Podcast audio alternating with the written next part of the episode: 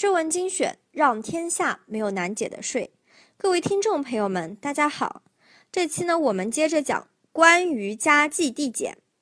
有网友问了，我公司是二零一九年四月三日成立的一家咨询公司，设立时直接登记为一般纳税人，对这次推出的家计递减政策非常感兴趣。那如果我公司四月、五月、六月均有销售收入，且四项服务销售额占比没有超过百分之五十，但是五月、六月、七月的四项服务销售额占比超过百分之五十，是否能适用加计递减政策呢？按照三十九号公告规定，二零一九年四月一日后设立的纳税人。自设立之日起三个月的四项服务销售额占全部销售额的比重超过百分之五十的，自登记为一般纳税人之日起适用加计递减政策。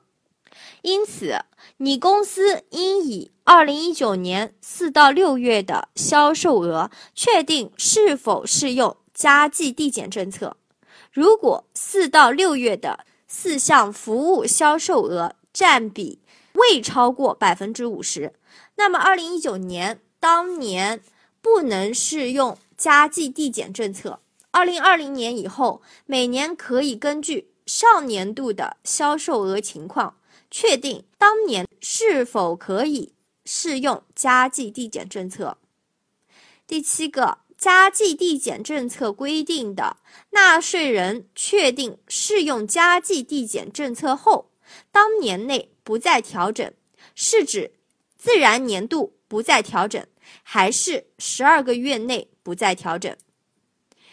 按照三十九号公告规定，当年内不再调整，是指一般纳税人确定适用加计递减政策后，一个自然年度内不再调整。而不是十二个月内不再调整，纳税人下一个自然年度是否适用加计递减政策，根据上一年度的销售额计算确定。网友问：请问我公司如果有未抵减完的加计抵减额，能否申请留抵退税？不可以，加计递减政策属于税收优惠。按照一般纳税人当期可抵扣进项税额的百分之十，虚拟计算出一个额度，用于递减一般计税方法下的应纳税额。加计递减额并不是纳税人的进项税额，不计入留抵税额。未递减完的当期可递减加计递减额，可结转下期继续递减，不能申请。留抵退税。网友问：我公司是一家会展服务公司，符合加计递减政策规定的条件，请问我公司是否需要到税务机关办理备案手续，才可享受加计递减政策？不需要办理备案手续。按照十四号公告规定，适用加计递减政策的生产生活性服务业的纳税人。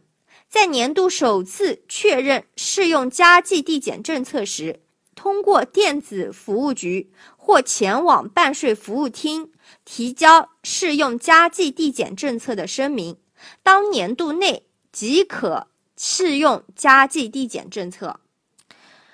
十，如果我公司二零一九年已适用加计递减政策。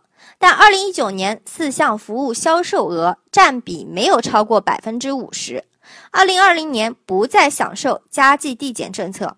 那么我公司二零一九年已计提加计递减额的进项税额，在二零二零年发生进项税额转出时，是不是需要在二零二零年继续核算加计减额的变动情况？是的。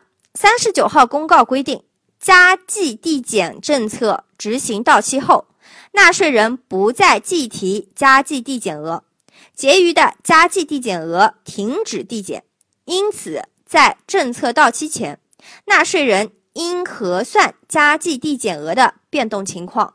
如果你公司二零一九年有结余的加计抵减额，可以在二零二零年继续递减，以计提加计递减额的进项税额，在二零二零年发生进项税额转出时，需要相应调减加计递减额。好了，这期的分享呢，就先到这里了。下期我们接着讲关于不动产抵扣。欢迎大家关注我们的微信公众号“税问精选”，或是在各大应用市场下载“税问精选” APP。